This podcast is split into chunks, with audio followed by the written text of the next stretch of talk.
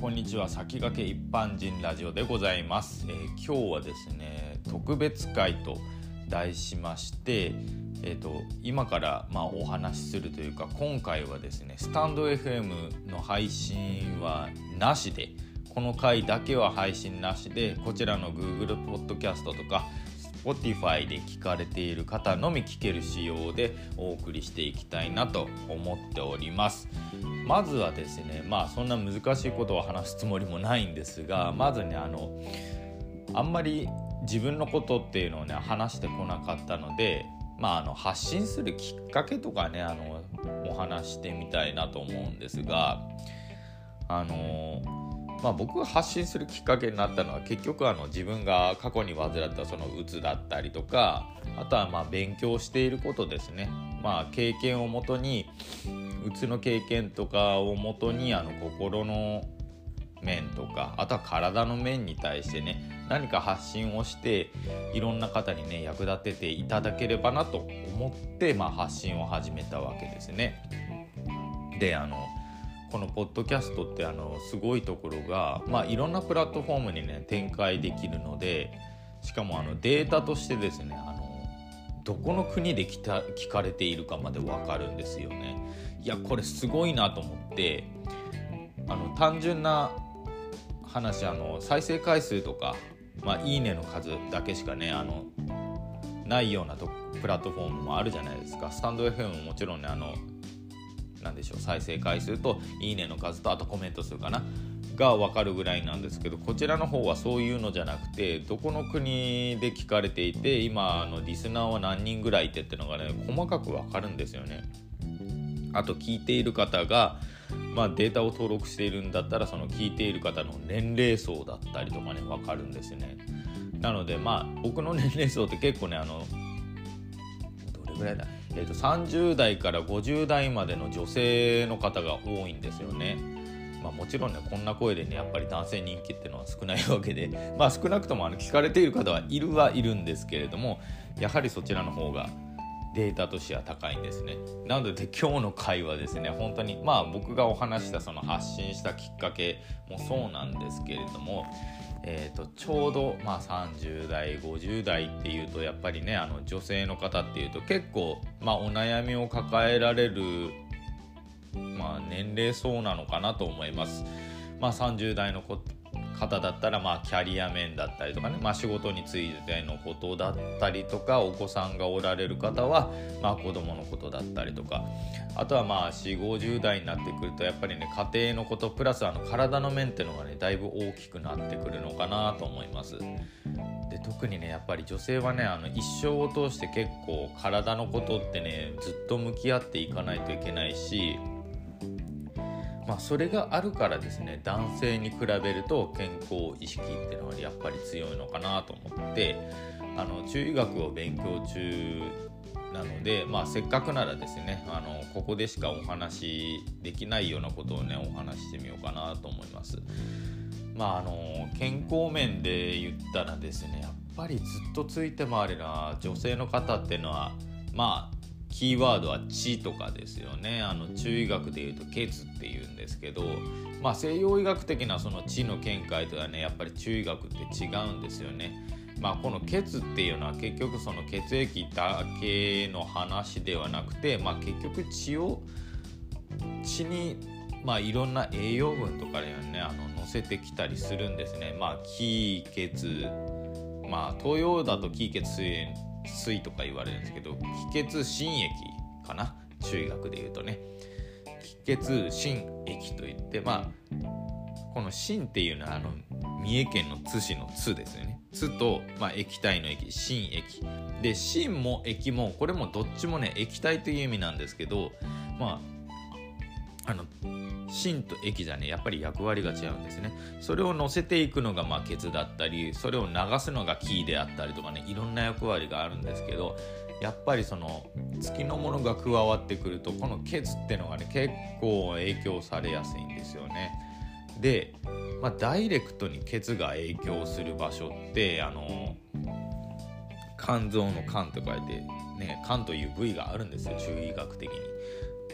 まあ、これはあの西洋医学的にはあの肝臓にあたる部分ではあるんですが、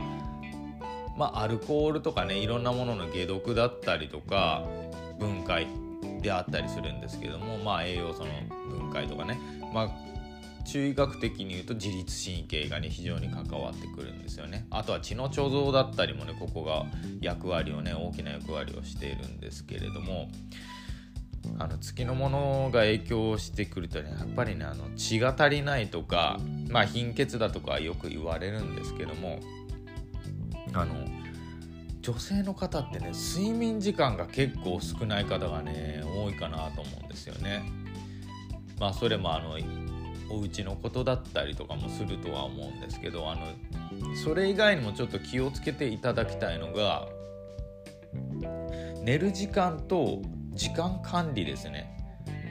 これあの意外にねできてない方がおられるんですけれどもまあ労働時間の長さに加えて家でやることのね、まあ、家事の多さっていうのも加わってくるんであのこれに関してはまあ女性だけにねあの負荷がかかるも負荷をかけてはいけないものなんですがあの最低限もやっぱり睡眠時間っていうのはまあ人によって適正な時間っていうのが違いますけれども7時間から9時間は死守していただきたいんですね7時間からの9時間の幅で最低7時間睡眠ができるぐらいの時間は必ず確保してほしいんですよね。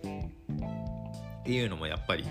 体を休める時間であったり神経とかねあと血を貯蔵するやっぱ肝にとっては睡眠っていうのがすごく大きな役割なんですよね。でこれをやっぱりおろそかにしてしまうと自律神経にダイレクトにダメージがきますしまあついでに月のものが来てしまうともう体はガタガタになったりとかね結局あの血の貯蔵とかね肝が休まる時間がないのでダイレクトに体にダメージがきます。まあ、だるさであったり吐き気であったり頭痛であったり頭痛とかね頭の痛さ重さもあったりしますしやっぱりこれが男性に比べて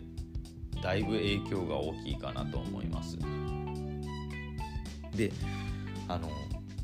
7時間寝ればいいからじゃああの例えば朝6時に起きなきゃいけないってなった時に逆算すると大体そうですね11時か11時に布団に行けばいいやってなるかもしれませんけどもちょっとこれが違うくて7時間睡眠をとりたいならばやっぱり入眠時間まで計算してほしいんですよ。まあ、平均的に入眠時間って大体15分かな。まあ長い人でもしかしたら30分ぐらいあるかもしれないんですけどもそこを加味してやっぱり布団に行くっていうことをやっていただきたいんですよね。で布団に行ってまあ例えば11時に寝たいのであれば10時45分くらいにはまあ布団に行くと。でまあその前準備としてやっぱりその部屋で過ごす時間は携帯を極力避けるとかねあのブルーライトってやっぱり交感神経優位にさせちゃうんでまあテレビもね激しい光を伴うとやっぱりそうなんですけれどもあんまり交感神経が上がるようなものには触れないっていうのが鉄則ですね。まあ良質な睡眠をとるためには。でこれをやっぱり1時間前はゆっくりしていただきたい。まあ本を読むなり、ね、あの少しあの安らぐ音楽を聴いてみたりとかねあと照明が調節できるんであれば少し暗い照明にするとかでなるべく下準備を整えてから、まあ、10時45分ぐらいに布団に行って11時に睡眠に入れる。そうですね。あの睡眠に入れる時間帯で計算していただくといいかなと思います、まあ、しっかり寝ないっていうことはねすごくあのまあ後々ダメージが出てきます。その若いうちはまだ出にくいかもしれないんですけれども結局体調不良っていうのは日々の積み重ねでそこのポイントポイントで出てくる症状じゃないんですよね。ここが勘違いされそうなんですけれども女性は特にですねそういう部分を気をつけていただきたいなと思います。肝っていうのは結構キーワードになってくるかなと思います。まあメンタルが不安定になってきたりとかね、まあ、自律神経の乱れでちょっと体が思わしくないっていう方はあのしっかりまず寝ていれいるかどうかっていうのを確認していただきたいなと思いますまあそういうのも含めて中学を勉強してやっぱり体のことについて心のことについて皆さんに意識してもらいたいなと思って、まあ、発信をしているんですね。なのであのぜひねあの聞いていただきたい内容をできるだけお話しています。まあもちろんその日常の雑談だったりとか、まあ、心のお話とかもねしてるんで是非ねあのお暇な時に聞いていただけるとありがたいかなと思っております。ということで今日はですね特別会ということで、まあ、自分が発信するきっかけになったお話と、まあ、あのあとは 女性の体の管理についての方が今日はメインだったような気がしますけどもね是非ねこれを聞いていただいた方あの今回はね睡眠をぜひ気をつけていただきたいと思います。ということで最後まで聞いていただいてありがとうございました。またちょくちょくねあの不定期にはなると思いますがこちらの回特別回だけはねあのちょこちょこ配信していきたいと思いますのでよろしくお願いします。それではまた。